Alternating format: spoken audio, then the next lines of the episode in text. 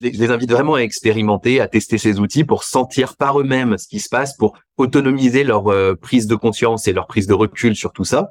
Je leur apporte quelques éléments d'ouverture philosophique euh, plutôt pour qu'ils se rendent compte que c'est une transformation majeure et que il va falloir penser avec des nouveaux prismes et que euh, euh on peut pas penser le monde, enfin la, décennie 2025-2035 avec les mêmes prismes que on a pensé la révolution du numérique et encore moins avec celle avec laquelle on a pensé l'économie telle qu'elle est conçue aujourd'hui.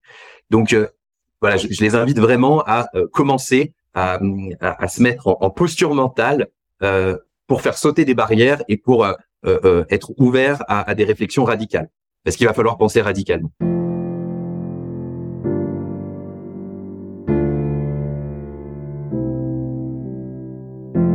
Quel leader serais-tu si tu t'autorisais à exprimer ce qui te tient vraiment à cœur? Quelle entreprise dirigerais-tu si sa raison d'être était alignée à celle d'un monde où l'écologie intérieure est aussi importante que l'écologie extérieure? Bienvenue dans Vivre son cœur business, le podcast qui t'aide à remettre du cœur, du sens et de la joie dans ta vie de leader. Je m'appelle Valérie Demont, j'accompagne les chefs d'entreprise d'aujourd'hui à inspirer et transformer le monde de demain je les reconnecte à leur identité profonde pour qu'ils l'incarnent dans leur personal branding, leur management et leur marketing. Dans ce podcast, tu trouveras des épisodes solo ou des interviews de leaders éclairés et inspirants en alignement parfait avec leur corps, leur cœur et leur esprit. Dans cet épisode, je reçois Flavien Chervet, qui est l'auteur d'un livre sur l'intelligence artificielle et la créativité qui s'appelle Hypercréation. Flavien, c'est aussi un entrepreneur, un spécialiste de l'innovation, un philosophe, un poète, un artiste en fait. Ce que j'aime, c'est justement l'alliance de toutes ces intelligences et de toutes ces compétences dans son activité notamment quand il s'agit de conseiller les entreprises sur l'adoption de ces nouvelles technologies. Et dans cet épisode, donc, on va parler d'éthique, de philosophie, de poésie et surtout de ce qu'il nous faut à nous, entrepreneurs, leaders, euh, êtres humains, pour danser avec cette technologie qui désormais fait partie de nos vies et puis qui euh, peut-être fera encore plus partie de nos vies bientôt. Donc, euh, je pense que dans cet épisode, vous allez vraiment trouver ce qu'il vous faut pour euh, vous projeter vers demain et euh, développer toutes les qualités, les compétences dont vous aurez besoin. Allez, belle écoute. Bonjour Flavien. Bonjour Valérie. Merci de prendre ce temps aujourd'hui pour parler d'intelligence artificielle, de créativité. Bah, merci à toi pour euh, la proposition, l'invitation. Ravi de participer à ton podcast. Euh, Est-ce que tu peux te présenter, raconter un peu ton parcours, ce qui a, ce qui t'a conduit à être quitté aujourd'hui euh, Alors déjà, euh, qui je suis aujourd'hui, on peut dire que j'ai un peu deux casquettes. J'ai une casquette d'entrepreneur donc, euh, je suis directeur innovation d'une de la deuxième société que j'ai cofondée. La première, je l'ai revendue il y a trois ans et demi. C'est un cabinet de conseil en innovation euh, qui euh, était spécialisé dans l'accompagnement des entreprises pour mettre en place des programmes d'intrapreneuriat, pour que des gens en interne de grosses entreprises plutôt puissent monter des startups internes et puis ensuite les faire sortir et les faire réussir sur les marchés. J'ai revendu cette société il y a trois ans et demi et j'en ai cofondé une seconde qui est la première grande école dédiée à l'innovation en France, qui s'appelle IRIG, et dont je suis euh, toujours euh, directeur innovation aujourd'hui. Donc ça, c'est ma casquette d'entrepreneur et euh, on le sent, ce qui est un peu en filigrane, c'est une espèce de passion pour la créativité. L'innovation, c'est le phénomène un peu socio-économique, mais derrière l'innovation, il y a cette question de la créativité qui est là très fortement. Donc depuis que je suis gamin, je suis passionné par cette question de la créativité, comment comment les idées émergent, comment les grands génies créatifs pensent et, et ont des idées qui changent le monde. Enfin, c'est quelque chose qui m'anime depuis très longtemps. Et puis ma deuxième casquette, elle est plus dans l'intelligence artificielle. Je crois qu'on va en parler. On va peut-être même un peu connecter mes deux casquettes. Euh, donc, euh, euh, je suis arrivé dans l'intelligence artificielle euh, au départ de façon un peu originale. Je suis arrivé par la philosophie, tu vois, la, je la porte sur mon bras, elle est tatouée, je, la porte autour du cou. ouais, j'ai vu avant, ouais. ça n'a rien à voir avec le signe de Mélenchon, hein, c'est un symbole de la philosophie. Euh, et, euh, et, en fait, bah, quand on s'intéresse à la philosophie, on, s'intéresse souvent à, la philosophie de l'esprit, euh, comment fonctionne l'esprit. Et une des questions de la philosophie de l'esprit, c'est est-ce qu'on est capable de simuler l'esprit euh, pour mieux le comprendre?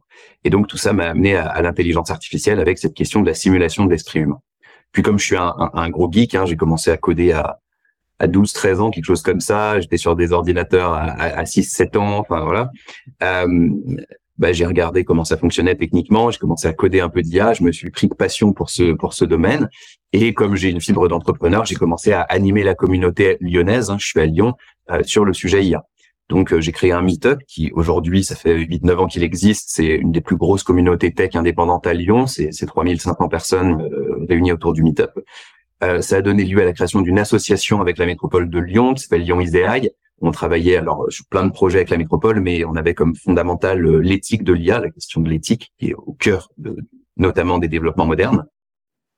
Et puis euh, j'ai commencé à, explorer plein de sujets, à faire de la recherche un peu indépendante sur justement ce lien entre créativité et intelligence artificielle, avec cette question est-ce que euh, la fonction cognitive qui est la créativité, est-ce que celle-ci on peut la simuler? Est-ce qu'elle elle elle est, elle est, c'est-à-dire externalisable dans une machine. Euh, je, je trouvais que c'est une question passionnante. Donc, euh, j'ai commencé à donner des conférences sur ce sujet-là en 2014. Euh, il y avait des algorithmes qui étaient sortis dans ce sens-là. Les gens regardaient avec des yeux un peu hallucinés. Qu'est-ce qu'ils racontent La créativité, l'IA, ça n'a rien à voir. Enfin voilà, en 2014, c'était très, très, très, très euh, petit comme sujet. C'était vraiment une niche de niche. Déjà, l'IA, c'était pas un sujet énorme, mais alors l'IA et la créativité, enfin, c'était vraiment de niche.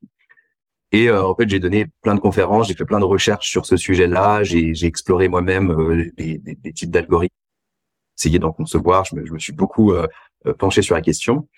Et, et donc voilà, ça c'est ma, ma, deuxième casquette IA.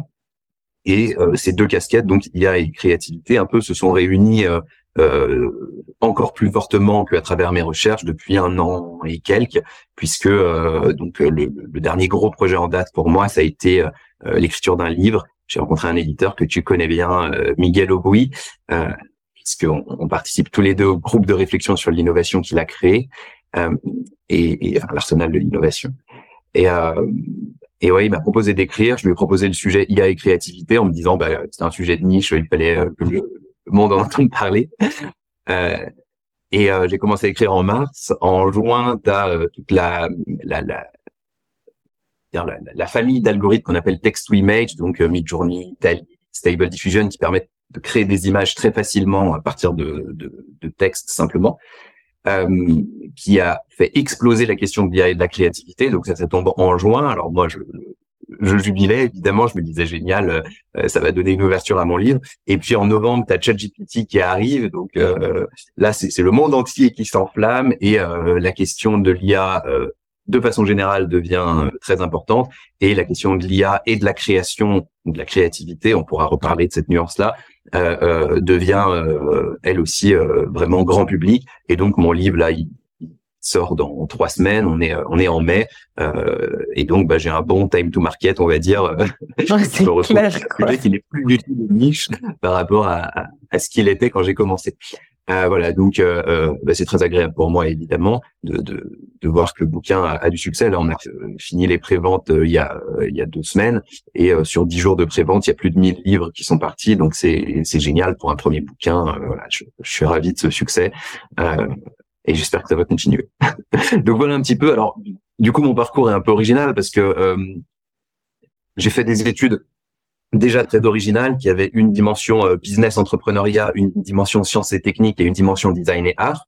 Euh, j'ai fait un espèce de double diplôme qui était autour de l'innovation à l'hiver de ces trois domaines. J'ai fait une licence de maths à côté en candidat libre. J'adore apprendre des trucs. Et, euh, et j'ai créé ma première société avant même d'être diplômé, d'avoir fini mes études. Donc voilà je, je peux pas te dire voilà euh, j'ai fait un diplôme euh, d'ingénieur j'ai je suis allé dans une boîte de conseil et euh, maintenant je suis manager dans une boîte. Enfin c'est pas aussi euh, pas linéaire quoi. Non c'est pas vraiment linéaire. Voilà j'ai fait beaucoup d'exploration par moi-même. Une grosse partie de ce que je suis capable d'exploiter aujourd'hui, c'est des, des, explorations personnelles. Et la partie étude était déjà très transdisciplinaire. Et je pense qu'une des choses qui définit mon, mon parcours et mon positionnement, c'est cette espèce de, de transdisciplinarité à la croisée de la philo, des sciences, des arts, du business, de l'entrepreneuriat et toute cette, question de la créativité qui englobe le tout, puisque grande partie de la créativité, c'est justement de lier des, des domaines qu'on rapproche rarement. Donc, euh, et tu, euh, tiens, bah, tu, nous as pas parlé de la poésie. Hein. Oui, certes. Euh, alors, c'est parce que c'est un élément que euh, qui est plus intime, donc je le je le mets pas en avant directement sur mon mon CV, on va dire. quoique maintenant, je l'assume plus. Euh, alors, j'ai commencé à écrire de la poésie, pareil, quand j'avais peut-être 12-13 ans. Ça a été une période assez riche pour moi où j'ai découvert plein de plein de choses. J'ai commencé à m'exprimer. Donc, euh, euh, ouais, j'ai commencé à écrire de la poésie très jeune. Alors, c'était de la merde, hein, évidemment, euh, comme euh, c'est normal de passer par là. Mais c'est bien tu, quand tu passes par là quand t'es jeune, comme ça. Après, quand t'as quand, quand, quand t'as 25 ans, t'es un peu plus rodé pour pour lire des choses intéressantes. Donc voilà, j'ai eu des moments où j'écrivais beaucoup, des moments où j'écrivais plus du tout. J'ai même écrit du rap, j'ai fait un album, tu vois. Donc j'ai exploré la, la, poésie par différents aspects. Et donc pour moi, c'est vraiment la dimension artistique que j'ai le plus explorée, qui est la plus importante, qui est la plus intime, la plus forte pour moi. Euh, j'ai aussi beaucoup d'exploration dans l'art numérique. J'ai exposé euh, des œuvres d'art numérique, mais la poésie reste pour moi le, le, le fondamental de mon euh, de mon rapport à l'art. Et en fait, aujourd'hui, c'est marrant parce que euh, ce rapport au mot, euh, ben, je m'attendais pas à ce qu'il puisse un jour être connecté à cette dimension de l'IA, mais c'est le cas puisque euh, un des grands enjeux aujourd'hui dans l'intelligence artificielle, euh, c'est de bien savoir parler à des IA parce qu'elles sont de plus en plus euh, euh, capables d'interpréter le langage naturel et on les contrôle en langage naturel. Donc, il y a une nouvelle compétence qui émerge qui s'appelle le prompt engineering, l'ingénieur qui requête et plus ou moins l'art de savoir bien parler à, à, à ses nouveaux compagnons, collègues, tout ce qu'on veut. Donc, euh, euh, ce rapport au mot, à la, à la précision du mot, à être capable de, de, de connaître pas mal de mots, de, euh, de les organiser comme il faut, et eh ben que, que, la poésie bien sûr entraîne conséquemment. et eh ben aujourd'hui, ça me sert même du côté de l'IA avec cette question du prompt engineering qui est une un domaine que j'explore beaucoup et je m'éclate. J'adore le langage, j'adore les mots. Bah forcément être capable. Alors la poésie a ce côté un peu performatif pour moi, c'est magique, c'est des, des sorts, c'est des incantations. La poésie, c'est des mots qui ont une puissance. Et du coup, je, je retrouve un peu ça avec l'IA. Tout d'un coup, les mots ont une puissance puisque tu parles à l'algorithme et il, produit quelque chose. Il crée une image, il crée un, un autre algorithme, il, il produit. Donc, euh, on a ce côté, euh, voilà, euh, le, mot qui a une puissance, le, verbe avec un grand V, quoi, si on veut, euh, euh est, est, de plus en plus incarné. Avant, euh, c'était moi à travers l'art, la poésie, euh, et aujourd'hui, je retrouve cette puissance du mot à travers l'IA aussi. Donc voilà, il y a, y a, plein de liens qui se font. D'ailleurs, je vais peut-être écrire un poème sur le prompt engineering. Excellent. Mais tu vois, je trouve que c'est génial parce que maintenant, ça me fait penser, tu vois, quand t'écris un poème, en fait, tu vois, il est, il est, il est posé quelque part, tu vois, de, de peu importe le format, en fait, qu'il soit digital ou, papier ou voilà. Mais t'as pas forcément la réaction de, de celui qui va le lire, quoi. Tu vois, tu sais pas ce que ça génère exactement chez lui. Tandis que sur, avec l'intelligence artificielle, avec l'IA, tu vas lui poser, en fait, ton, ton dialogue et t'as, as une réaction, en fait, qui émerge en face. Et, euh, c'est super intéressant, en fait, de voir le, le les deux, euh, parce que de toute façon, il y a une réaction, tu vois. Hier, on était dans l'arsenal, tu nous, tu nous, tu nous disais de la poésie. Il y a quelque chose, en fait, qui émerge en nous. Et c'est juste que le dialogue, il est, il est moins instantané, en fait. En fait, euh, il y, a, y, a, deux éléments de dialogue dans la poésie. Euh, je crois que la poésie est, est, vraiment un art très intime, plus intime que les autres arts qui ont tous cette dimension. Enfin, tu prends par exemple la peinture la peinture, tu t'attends à ce que les gens la voient, euh, tu t'attends à ce qu'elle soit, euh, euh, tu même accrochée au mur, etc. Il y a, dans, dans, la plupart des arts, il y a, il y a une dimension, on va dire, euh, entertainment, euh, une dimension euh, qui est relativement simple à aborder. C'est pas pour rien que la poésie, c'est pas un art qui paye. Personne ne gagne. C'est très rare les gens qui gagnent leur vie avec de la poésie. C'est vraiment un art intime et le poète, je pense, est un artiste qui euh, écrit en grande partie pour lui-même. La plupart des poètes, on retrouve ça chez la plupart des poètes, c'est une exploration d'abord de soi. Je dis pas que dans les autres arts, on, on s'explore pas, mais on s'attend plus fortement euh, dans la musique, dans la peinture, dans l'architecture, dans, dans, dans, le cinéma, on s'attend plus fortement à ce que quelqu'un euh, soit récepteur de notre œuvre. Et Dans la poésie, un peu moins. Donc, dans la poésie, il y a un dialogue instantané, mais avec soi-même.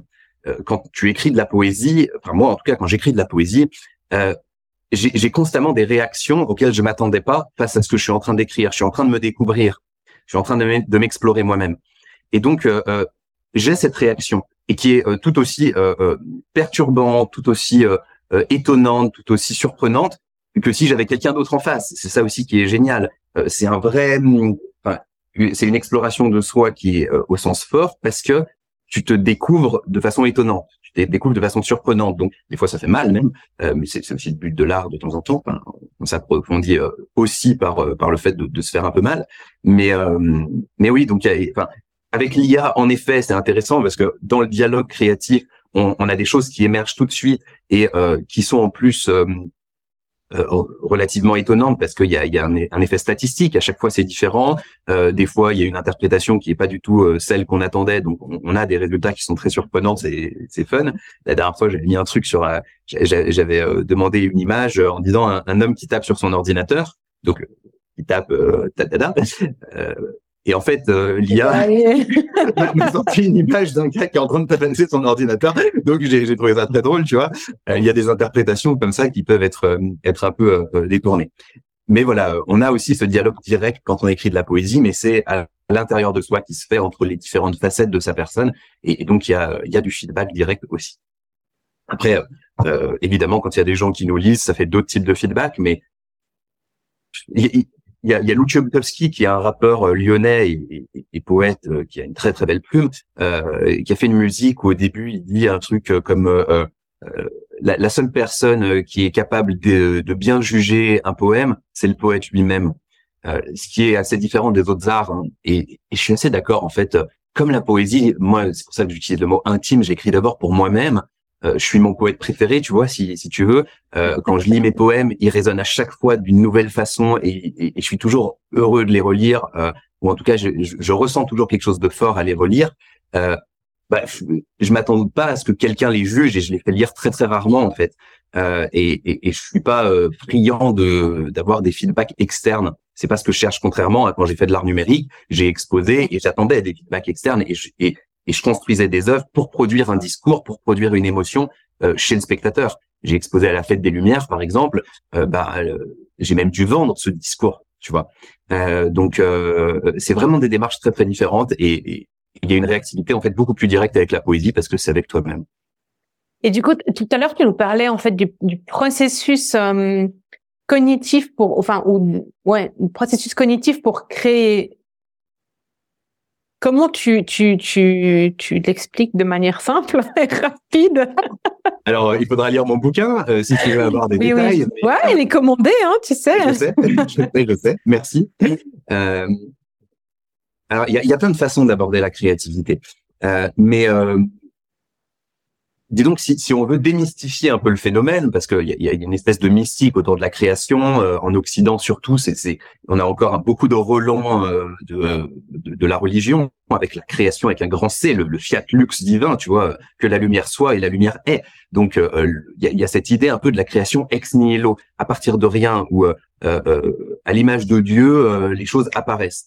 Et ça, et ça, produit tout ce mythe un peu du génie qui tout d'un coup a l'illumination euh, à partir de rien et, et, et où l'idée euh, euh, lui est émuse un peu, tu vois, il y a euh, même même dans toute la, la, la, mythologie de la création, euh, dans, chez beaucoup de poètes d'ailleurs, chez beaucoup de philosophes, on a cette idée de, de l'inspiration qui est déposée par des dieux à l'intérieur de l'humain et tout apparaît instantanément et le créateur est en fait le messager de quelque chose de divin.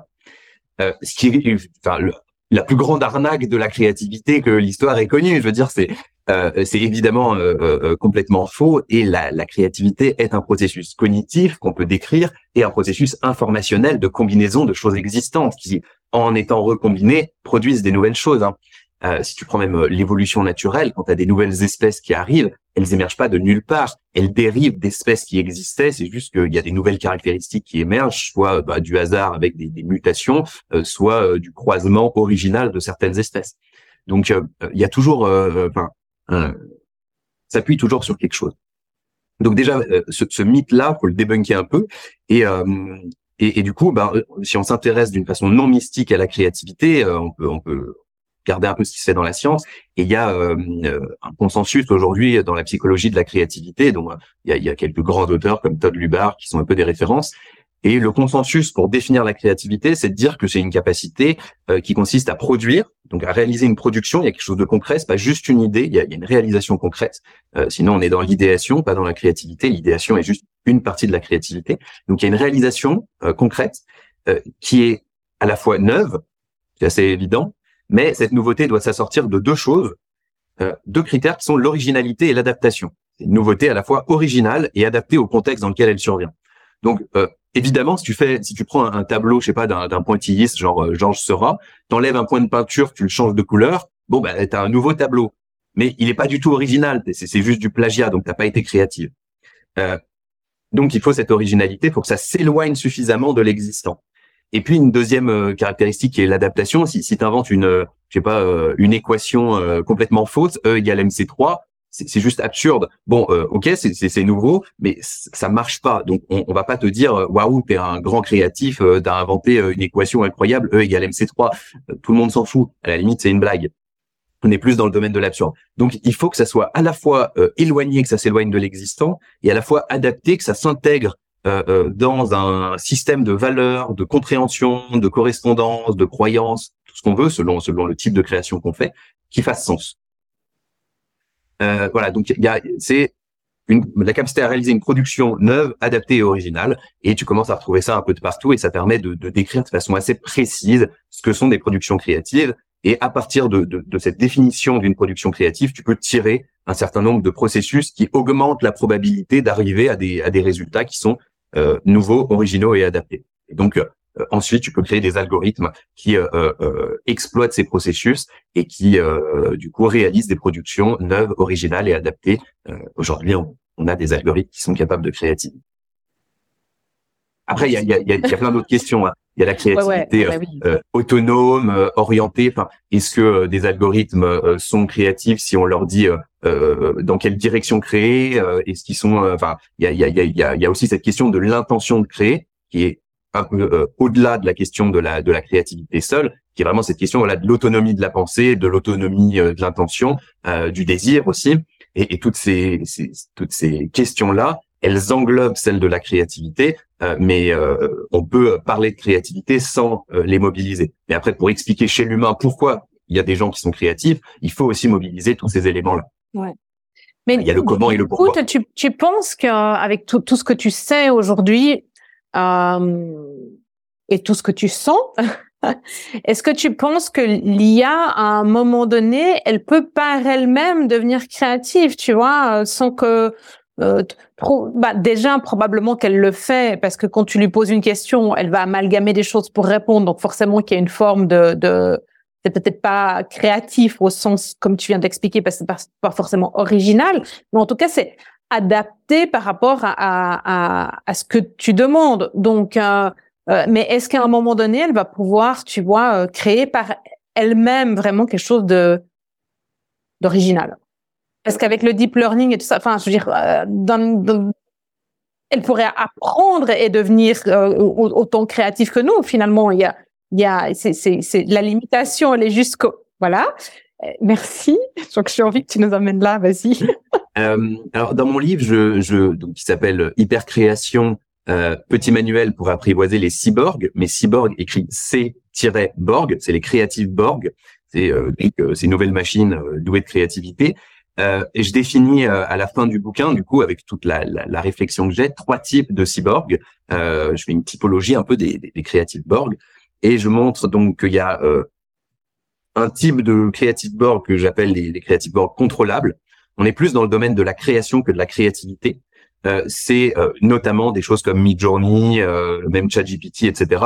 C'est des algorithmes qui sont doués de créativité au sens qu'ils sont capables de créer des choses originales et neuves, euh, neuves, originales et adaptées.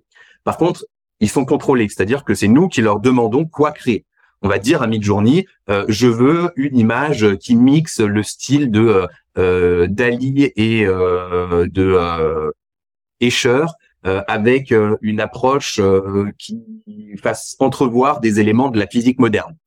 Tu vois et donc c'est moi qui vais faire ce mix de choses qui va permettre à la création d'être originale et adaptée. Donc il y a, y a, un acte de création euh, euh, de la part de l'IA, mais l'élaboration créative, elle est complètement humaine et elle, elle contrôle complètement euh, ce que l'algorithme va pouvoir produire. Donc ça, c'est le premier type de cyborg. Ils sont là pas du tout pour être créatifs par eux-mêmes, en fait. Ils, peuvent euh, dévoiler une créativité, mais cette créativité sera toujours là pour augmenter la créativité de l'humain. C'est des super outils pour augmenter notre créativité. Ça reste des outils au service de nos intentions créatives. Le deuxième type de cyborg que j'appelle orientable, et c'est là où c'est très très troublant et où il se passe des choses assez incroyables, euh, c'est qu'en fait, le premier type de cyborg s'appuie complètement sur des données humaines et apprend par pure imitation en fait des données humaines. C'est ce que tu disais avec le deep learning.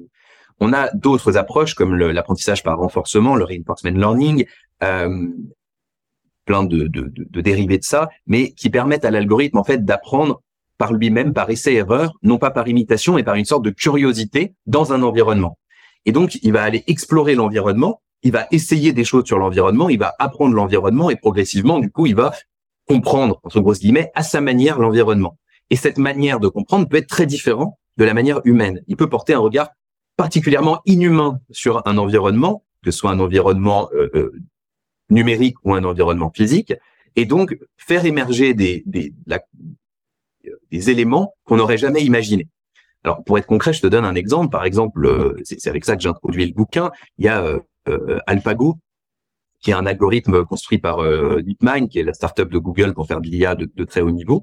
Et AlphaGo, donc, joue au Go. Le Go, c'est un, un, jeu qui, si tu veux, enfin, on peut le rapprocher un peu des échecs, même si c'est beaucoup, beaucoup, beaucoup plus complexe que les échecs. Les règles sont plus simples, mais la complexité derrière est, est immensément plus grande que les échecs. C'est un jeu absolument magnifique. Moi, j'y joue depuis longtemps et euh, génial ici.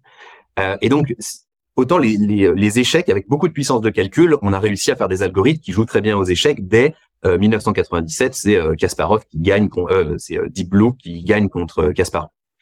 Euh, pour le Go, la puissance de calcul suffit pas parce qu'il y a tellement de possibilités que euh, il y a ce qu'on appelle l'explosion combinatoire. On a euh, un, un, gros problème quand on essaye d'explorer tous les possibles. la puissance de calcul explose. Donc, on se disait qu'on n'arriverait pas d'aussitôt à faire un algorithme qui soit capable de bien jouer au Go. Tous les joueurs de Go te le diront, c'est une question de sensibilité, d'esthétique, il y a une intuition de ce qui se passe sur le terrain qui rentre en jeu. Et en fait, donc, on a fait un algorithme, AlphaGo, et il a joué euh, quatre parties en tournoi contre le meilleur joueur de Go du monde, Lee Sedol, en 2017. La première partie, bon, euh, AlphaGo a gagné. Lee a passé la nuit à étudier le style de jeu d'AlphaGo et il est arrivé assez confiant le deuxième jour en se disant j'ai perçu comment il jouait, j'ai perçu la, mécanique un peu euh, derrière et donc je vais l'avoir. Il commence à jouer donc cette deuxième partie. Alors assez vite, on se rend compte que bon, Lee Sedol est un peu optimiste, que l'algo sait euh, vraiment jouer très très bien et subtilement. Mais surtout, euh, à un moment, donc, il y a, y a qui pose le 34e coup. Tac. Et il sort fumer. Parce que euh, on a le droit d'aller fumer pendant une partie de Go, ça peut durer euh, 4, 6 heures, donc de temps en temps on peut faire une petite pause, on sort dans un espace un peu sécurisé où on prend un peu de temps. Et donc il sort pendant que l'algorithme, entre grosses guillemets, réfléchit, est en train de traiter de l'information. Et puis on voit les commentateurs qui sont donc euh, à côté avec euh, un grand panneau euh, sur lequel ils posent les coups de l'algorithme et de l'ICEDOL et ils commandent chaque coup comme il y a aux échecs ou à n'importe quel jeu de plateau. Et euh, l'ICEDOL est, dehors et AlphaGo donc joue son 35, bah, 34e coup, pardon, l'ICEDOL avait joué le 33e coup. AlphaGo joue le 34e coup et là on voit les commentateurs qui posent la pierre au mauvais endroit.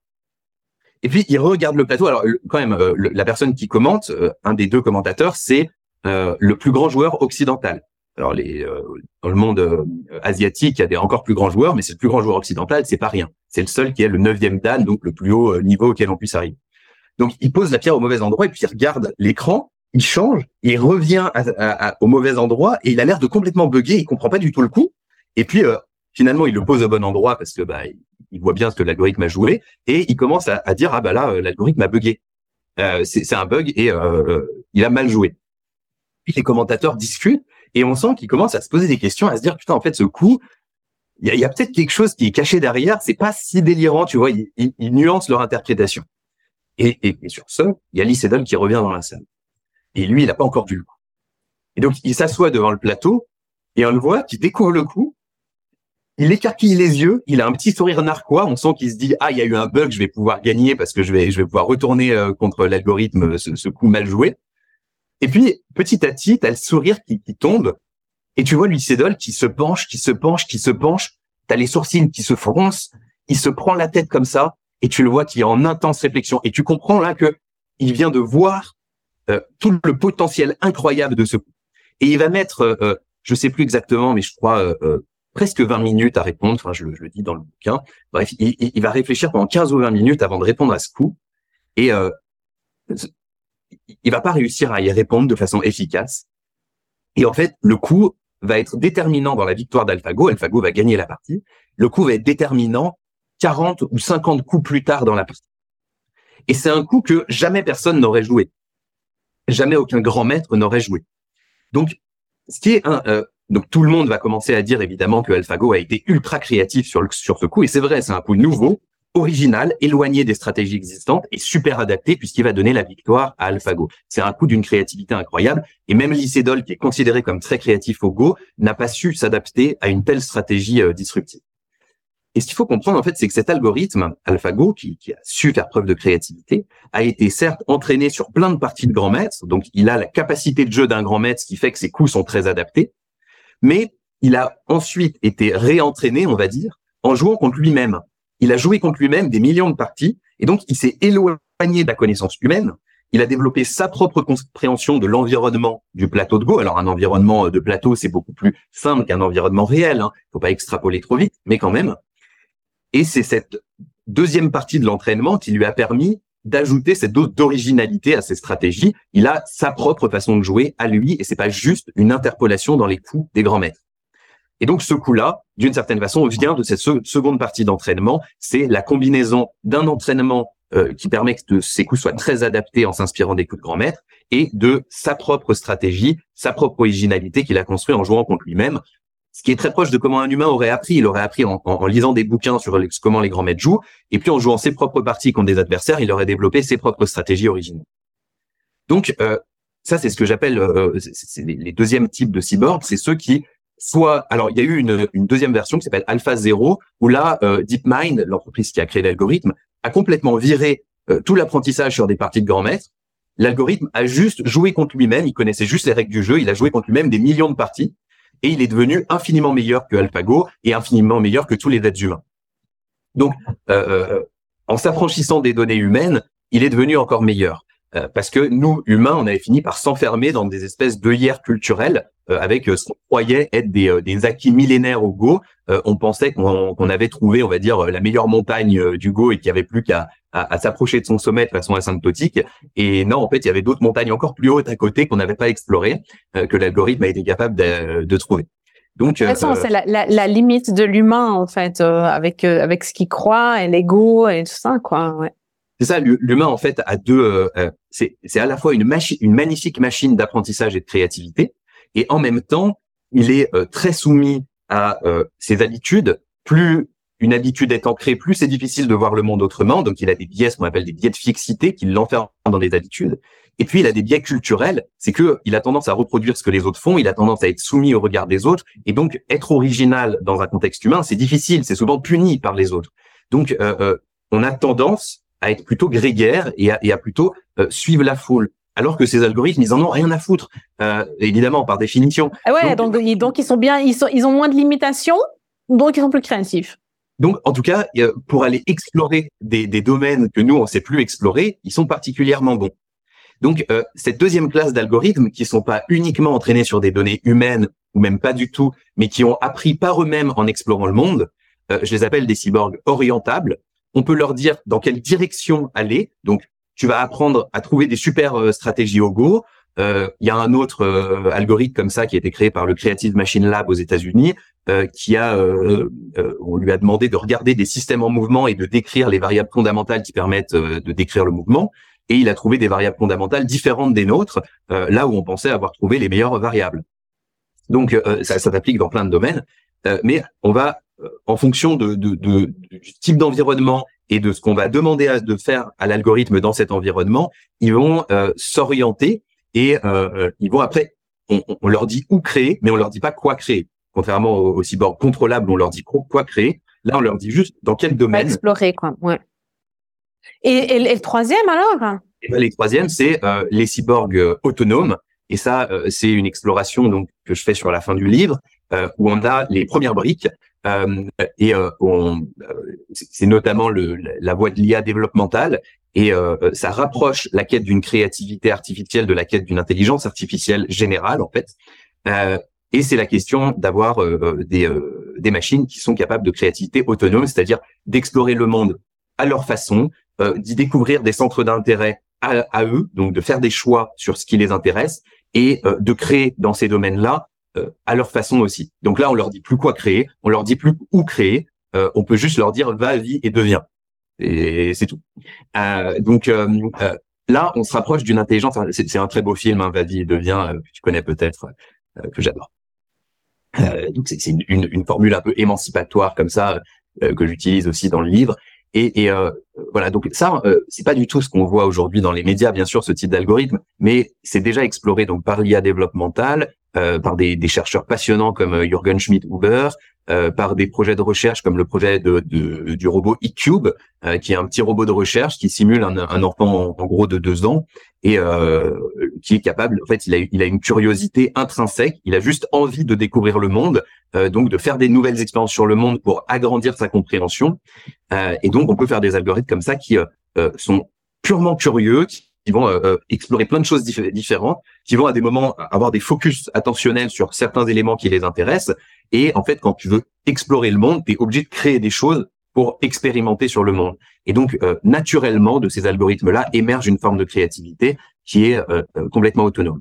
Et même si cette branche-là, on est au tout début, c'est elle qui représente voilà les, les projets de recherche les plus complets pour aller vers l'intelligence artificielle générale la grande question, c'est pourquoi on créerait ce type d'algorithme puisqu'ils sont pas contrôlables et même pas orientables. Euh, c'est vraiment une nouvelle forme presque de vie qu'on serait en mhm. train de concevoir. Mhm. Euh, il y, a, y, a, un peu ce projet euh, qui jusqu'à récemment était de l'ordre du fantasme euh, de créer la vie, un peu le, mythe de Frankenstein. Et on, biologiquement, on s'approche de savoir créer la vie cognitivement, on s'approche de savoir créer vraiment l'intelligence. Donc, c'est plus totalement de l'ordre du fantasme. Euh, c'est encore euh, de l'ordre de la semi-science-fiction, mais maintenant, c'est des questions qui sont posables au niveau de la recherche. On sait comment les, les, explorer. On ne sait pas où ça va aboutir et comment ça va aboutir, mais on sait comment les explorer au niveau scientifique. Est-ce que euh, toi, toi, en tant que tu vois spécialiste et en tant que humain créatif et philosophe, et voilà, ça t'amène à, à quoi comme sensation en fait quand tu, tu vois ces possibles là euh,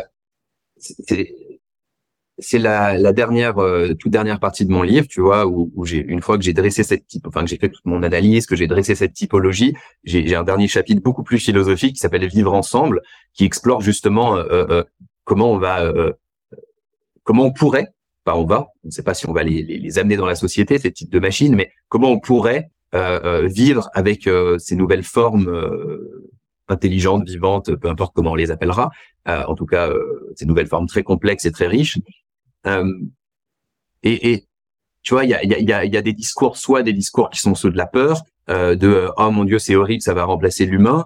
Euh, et à force de, de, de, de, croire et de dire ça, on va finir par le réaliser. Donc je pense qu'il faut vraiment créer des imaginaires positifs. Aujourd'hui, on a trop créé d'imaginaires négatifs à la Terminator.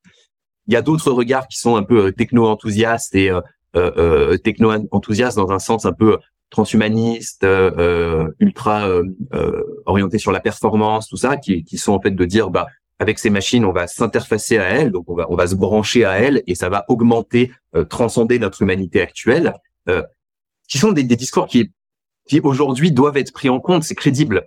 Et, euh, et quand tu le, le, le, un des cofondateurs de euh, OpenAI, donc euh, euh, leur directeur de leur directeur scientifique, OpenAI, c'est la boîte derrière ChatGPT et, et Dali. Euh, donc il s'appelle Ilya son, son, nom de famille, j'arrive jamais à le prononcer, mais bon, c'est le directeur de scientifique de OpenAI. Bah, lui, il t'explique que dans dix ans, euh, l'avenir de l'humanité, c'est en effet euh, que euh, on soit branché à, des intelligences artificielles parce qu'elles seront tellement infiniment plus intelligentes que l'humain que bah, si on fait pas ça, on sera remplacé. Et que euh, euh, c'est un avenir qui est désirable parce que ça va, lui, il a l'air d'avoir qu'une envie, c'est de se brancher à ces IA. Euh, c'est, ça va agrandir notre notre perception, notre intelligence, notre expérience du monde, notre nos possibilités, etc. Ce qui est pas complètement délirant, c'est enfin c'est, un discours en France, on l'aime pas du tout, mais il y a, y a des façons de le penser de façon positive. Euh, après, euh, chacun a son avis. Moi, je suis pas trop dans cette démarche-là. En tout cas, je pense que cette démarche-là, si on y va, il faut y aller avec euh, un, une approche complètement différente de celle qu'on a aujourd'hui autour du culte de la performance. Et donc, c'est ce que j'explore. En fait, c'est plutôt une troisième voie que j'explore moi dans mon livre, qui est presque plus la voix du poète là qui s'exprime, où euh, j'essaye de, de, de, montrer que ben, déjà il faut créer des imaginaires positifs, mais que des imaginaires positifs c'est pas euh, l'augmentation de la performance humaine, c'est plutôt l'augmentation de la sensibilité humaine pour euh, accepter, s'ouvrir à une nouvelle altérité. Euh, tu vois, il y a, y a, y a l'altérité extraterrestre dont on parle beaucoup, mais on a une, une altérité beaucoup plus proche de nous qu'on va sûrement créer, qui est celle de l'IA. Euh, donc, euh, comment on, on s'ouvre à cette altérité et comment, au lieu de, de, toujours rester dans cette logique de contrôle et d'outillage, on, on, peut ouvrir une logique de tendresse, en fait, d'empathie, et, et d'essayer de co-construire quelque chose euh, euh, de, de, plus euh, de, de, plus sensible entre nous et les machines. Et, et, donc là, je montre bah, des films comme Heure, tu vois, ont cette approche-là. Il y a des artistes comme Annie que, que, que j'aime beaucoup, qui font de la robotique artistique pour explorer cette dimension plutôt de tendresse, de sensibilité vis-à-vis de la machine, pour que bah, cette nouvelle altérité créative soit l'occasion, voilà, d'une augmentation de notre sensibilité et pas de nos performances. Et si on prend les machines par ce biais-là, ensuite se connecter à elles, se marier à elles, du coup, j'ai presque envie de dire, euh, bah là, ça peut devenir quelque chose de positif. J'en sais rien, mais mais il y a des façons de le penser plus positivement. Mais voilà, dans, dans un premier temps, je pense que euh, vivre ensemble avec ces machines, ça suppose de réinventer notre rapport à la machine et plus de la voir comme l'outil de puissance ou l'outil d'asservissement, mais de le voir comme un outil euh, de sensibilité, une euh, une altérité sensible. Du coup, avec la, conscience que tu as toi aujourd'hui de tout ça, qu'est-ce que tu, tu, tu dis aux entrepreneurs ou tu vois aux, leaders, aux dirigeants d'entreprise, ça parce que on va on va enfin je veux dire soit on va avec, soit on va contre quoi, mais de toute façon, j'ai l'impression en tout cas moi je pense que ça va ça se passera. Euh, quand je sais pas, de quelle manière je sais pas, mais qu'est-ce que tu conseilles ou tu vois tous ces dirigeants ou, même n'importe quel euh, employé en fait, une personne lambda, de dire qu'est-ce que comment tu t'équipes pour vivre en fait, tu vois, ces, ces prochaines années. Après, on n'a pas de temporalité, je pense, mais euh... Euh, ouais, non, mais tout à fait, c'est très difficile de de donner une temporalité, mais en ce moment, ça avance très vite en tout cas. Euh, écoute, évidemment, quand, quand je fais des conférences, quand je suis avec des codires, quand je suis devant des, des, des salariés, quand je suis même devant, euh, j'interviens aussi assez régulièrement euh, pour des associations, devant du grand public, etc. Parce que c'est pour moi une obligation éthique de, de, de parler de ce sujet qui est en train de changer le monde au grand public pour éviter un espèce de d'humanité à toute vitesse. Ouais, ouais. Euh, mais euh, euh, évidemment, je rentre pas dans les euh, dans ce qu'on se dit dans ce podcast, puisque tu m'interroges voilà sur mon bouquin. Enfin, mon bouquin, il y a la réflexion de fond, mais euh, quand je suis en conférence ou avec des dirigeants, euh, je leur parle de façon beaucoup plus opérationnelle parce que c'est ça qui va les marquer, c'est ça qui, qui fait qu'ils pourront rentrer dans le sujet. Donc moi, ce que je, là où je vais avec eux la plupart du temps, déjà, c'est plutôt sur les outils actuels, donc tout ce qui est euh, cyborg contrôlable, euh, et c'est plutôt de leur faire passer le message que il est en train de se passer quelque chose de très important pour l'histoire de l'humanité. On est en train de vivre un switch, euh, à mon avis, le plus grand switch de l'histoire de l'humanité, mais ça, c'est mon point de vue et je comprendrais totalement que d'autres le partagent pas, mais c'est ce que je transmets en tout cas dans, mes conférences. Et, euh, et, et, je les invite, et même euh, toutes mes conférences maintenant sont interactives, il y a des démos et de la prise en main de la manipulation par euh, les personnes qui y assistent, je, je, les invite à expérimenter. Aujourd'hui, on est dans une ère où il faut expérimenter. On a plein de nouveaux outils qui sortent, bah, évidemment ChatGPT, Midjourney, mais il y a plein, plein, plein, plein d'autres choses qui, qui apparaissent, qui sont absolument incroyables. Ils sont des outils faciles d'utilisation parce que notamment en langage naturel, tout le monde peut leur parler, même si on n'est pas tous égaux face au langage naturel, mais quand même, euh, c'est plus facile que de devoir coder. Donc tout le monde peut utiliser ces outils euh, et tester ces outils. Tout le monde peut le faire avec une logique en plus créative qui est plutôt fun, sexy, intéressante. On peut faire sa recette de cuisine, imaginer l'histoire qu'on va raconter à ses gamins le soir. Enfin, il y a plein de petits usages créatifs dans le quotidien qui peuvent être faits. Et en fait, voilà, moi je les invite plutôt à expérimenter, soit dans leur quotidien perso, soit dans leur quotidien pro, avec toute cette nouvelle gamme d'outils pour sentir à quel point il est en train de se passer quelque chose qui émerge de fort, euh, pour ne pas euh, euh, voir les choses avec juste le regard que les médias peuvent donner, qui est souvent très très simplificateur et, et, très, et, on va le dire très bullshit. Mais bon, c'est normal, c'est complexe.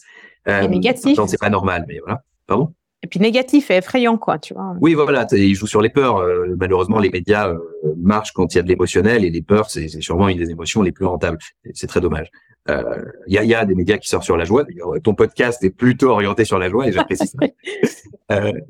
euh, et, euh, et voilà, donc je les, invite vraiment à expérimenter, à tester ces outils pour sentir par eux-mêmes ce qui se passe, pour autonomiser leur euh, prise de conscience et leur prise de recul sur tout ça.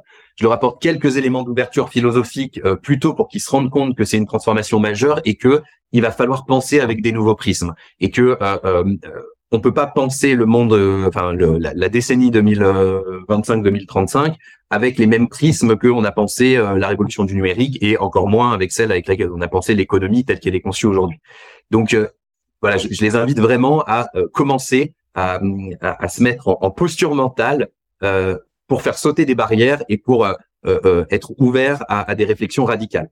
Parce qu'il va falloir penser radicalement, radicalement, intelligemment, mais radicalement. Donc c'est plutôt ça que je leur apporte. Après, s'ils lisent mon bouquin, bon bah ils ont des éléments plus approfondis et, et je les invite à le faire. Ouais. Ouais, c'est cool. Merci beaucoup. Euh, c'est quoi ton souhait pour le monde? Alors, c'est très bien que tu me poses la question parce qu'il y a un sujet dont on n'a presque pas parlé, c'est l'écologie. Ouais, ouais. et, euh, et c'est un sujet euh, bah, qui est aussi radical que celui d'il y a pour la décennie 2025-2035. C'est, à mon avis, notre monde va être bercé par ces deux questions-là comment on fait société autour de l'IA et comment on, on organise la transition écologique ou l'effondrement écologique si c'est cette forme-là que ça doit prendre. Euh, J'en sais rien non plus et euh, les deux sont tout à fait euh, envisageables.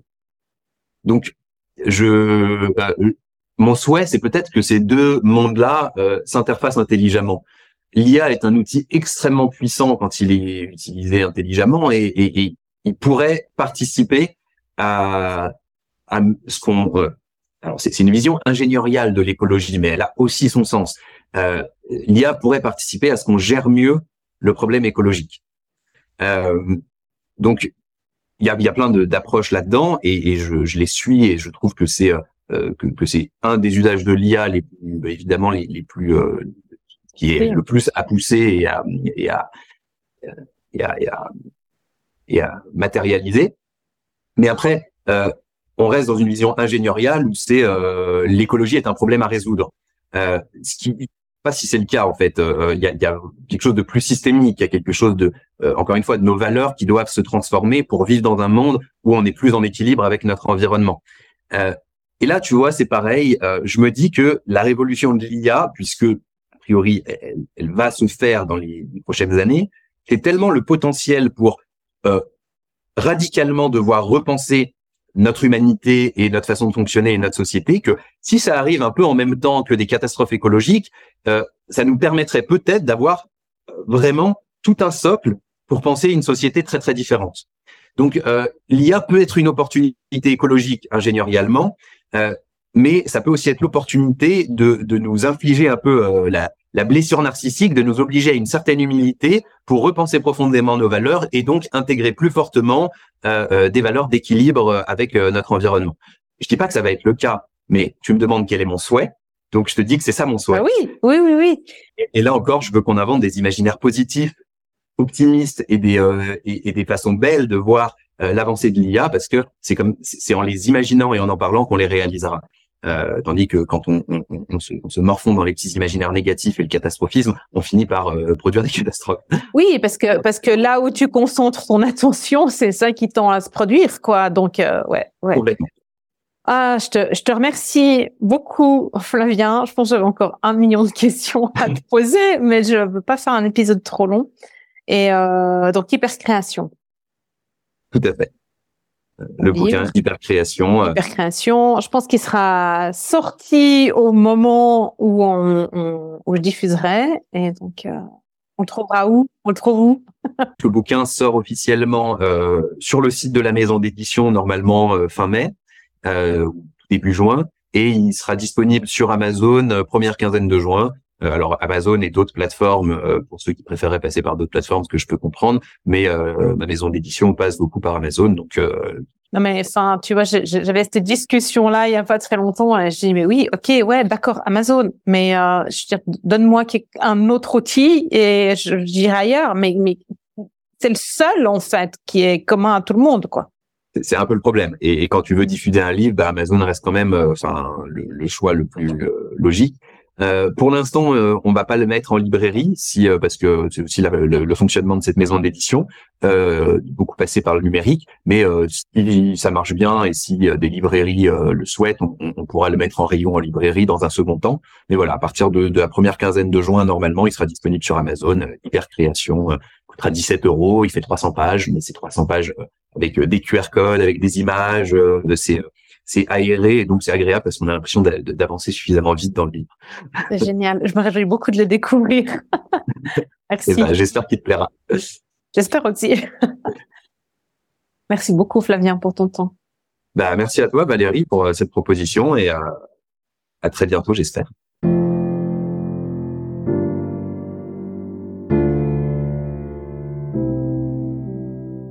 Et voilà, c'est tout pour aujourd'hui. Je vous invite à prendre une action, un engagement envers vous-même, vos collègues, vos partenaires ou encore votre entreprise. Car tout commence et se poursuit un pas après l'autre. Si vous avez apprécié cet épisode de podcast, encouragez sa diffusion en le partageant avec les personnes qui comptent pour vous et donnez-lui des étoiles sur Apple Podcast ou sur votre plateforme d'écoute favorite. Pour être certain de recevoir tous les épisodes, abonnez-vous à notre newsletter sur greenheart.business/newsletter.